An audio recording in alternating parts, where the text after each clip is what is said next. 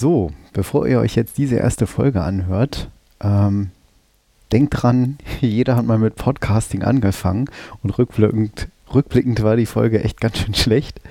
Von daher überlegt es euch, ob ihr euch das wirklich antun wollt. Vielleicht skippt ihr einfach über zur nächsten Folge. Hm, da wird das Ganze dann alles ein bisschen lockerer und äh, nicht so, wie sich das manchmal auf allerersten Aufnahmen eben anhören kann.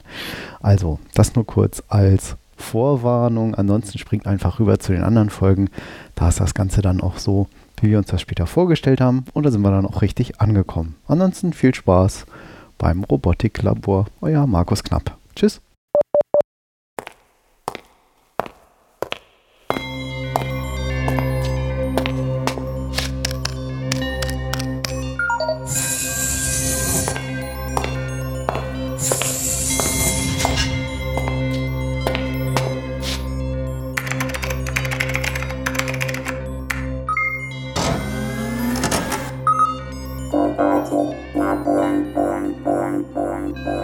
Willkommen im Robotiklabor. Der ersten Sendung unseres neuen Podcasts rund um Robotikthemen. Mein Name ist Markus Knapp. Und ich bin Martin. Ja, unser erstes Thema ist heute überraschenderweise, was ist eigentlich Robotik? Martin, du hast dich mal ein bisschen damit beschäftigt. Ja. Robotik befasst sich damit, die Interaktion der physischen Welt mit Informatik und Kinetik nachzubilden. Ein Roboter ist also eine Maschine, die die Interaktion der physischen Welt auf Basis von Sensoren, Aktoren und der Informationsverarbeitung umsetzt. Die Robotik die Robotik umfasst dabei Informatik, hier insbesondere die künstliche Intelligenz, Elektrotechnik und Maschinenbau. Ähm, die Re Robotik, die Robotik hat das. Schneiden wir raus. Die Robotik hat das Ziel, durch Programmierung ein gesteuertes Zusammenarbeiten der Roboter, Elektronik und der Mechanik herzustellen.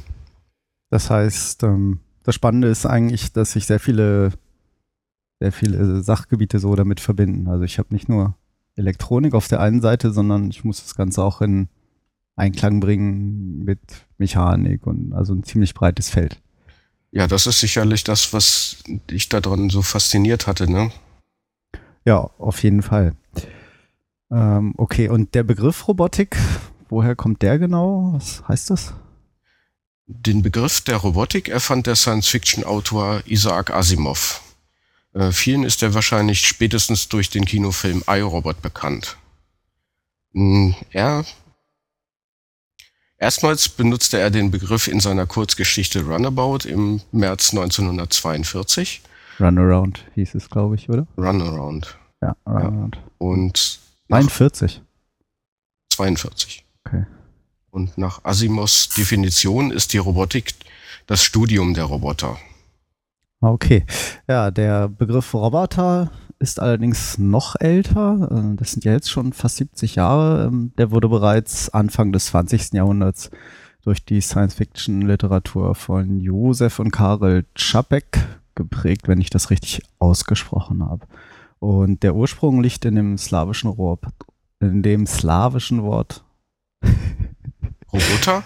Der Ursprung liegt im slawischen, nach meinem Ernst. Also der Ursprung liegt im slawischen Wort Roboter, welches mit Arbeit, Fron oder Zwangsarbeit übersetzt werden kann.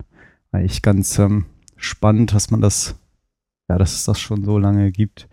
Ähm, von der, vor der Prägung dieses Begriffs wurden Roboter zum Beispiel in den Werken von Stanislav Lem als Automaten oder Halbautomaten bezeichnet.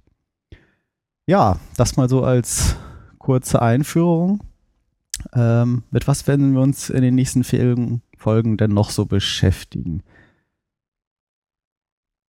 Ähm, wir werden in loser Folge eigentlich um alles berichten, was rund um Robotik ist. Also beschränken uns eben nicht nur auf Roboter, sondern wie auch schon in der ersten, ersten Einleitung gesendet, um eben alles darum drumherum. Also um Software, um Hardware, um Tools, die man vielleicht benötigt, um Werkzeuge, um Bauteile, um die Techniken und auch um Entwicklungsumgebung. Aber vielleicht auch über die Geschichte der Roboter, Roboter in Science Fiction und Film, also den Träumen der Menschheit zum Schöpfer zu werden, der Ethik jetzt schon reale Anwendungsgebiete für Roboter, ähm, neben dem Selbstbau auch um Roboter, die man fertig kaufen kann, Roboter als Spielzeug, Wettbewerbe wie beispielsweise dem Roboterfußball, dem Robocup und aktueller Forschung. Ja, ähm, damit kommen wir dann auch schon gleich zu einer regelmäßigen weiteren Rubrik, nämlich dem Roboter der Woche. Entdeckt habe ich den Roboter der Woche in der Zeitschrift Technology Review, die es sowohl als normale Papierzeitschrift gibt, aber auch online in Teilen. Und dort geht es um den ähm, Staubsaugerroboter Roomba, den vielleicht einige schon mal gehört haben. Und der Artikel lautet Roomba auf Schnüffeltour. Dort haben Forscher sich diesen Roomba des Herstellers iRobot, sehr passend wie der Film, ähm, genommen, haben sich einfach für 30 Dollar so einen Gebrauch gekauft und haben ihn mit ein paar Bauteilen versehen, haben eigentlich ziemlich einfach mit einem sogenannten Breadboard, das ist so ein Steckbrett, wo man so Kabel und Widerstände und sowas einfach draufstecken kann, ähm, den Roboter damit versehen, ein paar Standardbauteile genommen, wie ein Sensor, der zum Beispiel ähm, die Luftqualität messen kann, ob Alkohol drin ist oder irgendwelche Ausdünstungen, Formaldehyd, irgendwelche giftigen Stoffe. Einen kleinen Microcontroller draufgesteckt. Das werden wir sicher mit Sicherheit später nochmal erläutern in einer späteren Folgen. Sozusagen einen kleinen Computer ähm, dort drauf gesteckt und diesen Roboter nun so modifiziert, dass er eben nicht nur Staubsaugen durch die Gegend fährt, durch die Wohnung fährt, sondern gleichzeitig dabei dieser kleine Minicomputer obendrauf die Umweltverschmutzung in dem Raum misst und sozusagen ähm, Ausdünstungen feststellen kann, wie sie zum Beispiel von Möbeln kommen. Kennt, glaube ich, jeder selber. Mhm. Wenn er Möbel zu Hause hat, die Dann irgendwelche Lösungsmittel enthalten. Hat man da so einen, diesen typischen neuen Geruch, ne, der aber vielleicht nicht unbedingt gesundheitsförderlich ist. Ja, genau. Oder wenn man mal ein neues Auto hat, man denkt, riecht so schön neu, muss aber nicht unbedingt gesund sein. Und das haben sie einfach gemacht, indem sie eine Handvoll Bauteile dort oben drauf gesteckt haben, äh, ein kleines Programm geschrieben haben und der Roboter fuhr ganz normal durch die Gegend mit seinem vom Hersteller vorgegebenen Programm, dem er irgendwelche Kreisen, Kurven und Ecken drehte, möglichst allen Hindernissen ausgewichen ist, wie das ein Roboter, guter Roboter eigentlich machen sollte. Und immer wenn er Schadstoffe festgestellt hat, das sieht man auch sehr schön auf der Seite, die wir natürlich dann später noch verlinken werden, ähm, hat die LED die Farbe geändert. Ähm, wenn blau, wenn sie blau leuchtet, waren dort eben Schadstoffe zu erkennen. Und man sieht sehr schön auf den Bildern dann, dass er eben äh, an verschiedenen Stellen blau geleuchtet hat. Und dann haben sie noch das Foto der Wohnung drüber gelegt, des Wohnzimmers, durch das er da gefahren ist. Und man sieht dann eben zum Beispiel an irgendwelchen. Man kann dann auf der Kartografie sehr schön äh, feststellen, von wo die Schadstoffe äh, kommen. Ne? Ja, genau. Man sieht ja hier bei den, äh, sehen die Hörer jetzt überraschenderweise nicht, aber man sieht eben dann später auf der Seite sehr gut, dass dort äh, bei irgendwelchen Tischen leuchtet es hier besonders blau, weil die wahrscheinlich besonders stark ausdünsten. Und interessant eigentlich an dem ähm, Projekt ist, dass sie einfach sich irgendwie diesen Roboter günstig besorgt haben, eine Handvoll Bauteile und man das Ganze für relativ wenig Geld selbst leicht nachbauen kann. Und das ist sicher auch ein schönes Beispiel, einfach vorhandene Technik zu nutzen. Man muss sich nicht für irgendwie Tausende von Euros oder Dollar jetzt Roboter neu kaufen und fertige Bausätze, sondern nutzt einfach vorhandene Sachen, hier was gebraucht ist und hackt ein bisschen. Um fast schon ein Standardprodukt. Ne? Ja, in der Tat. Die Roboter von iRobot gibt es jetzt, glaube ich, auch schon einige Jahre. Ähm, ja, fast schon Standardprodukt. Für 30 Dollar gebraucht ist, glaube ich, schon ein guter Preis. Hm. genau.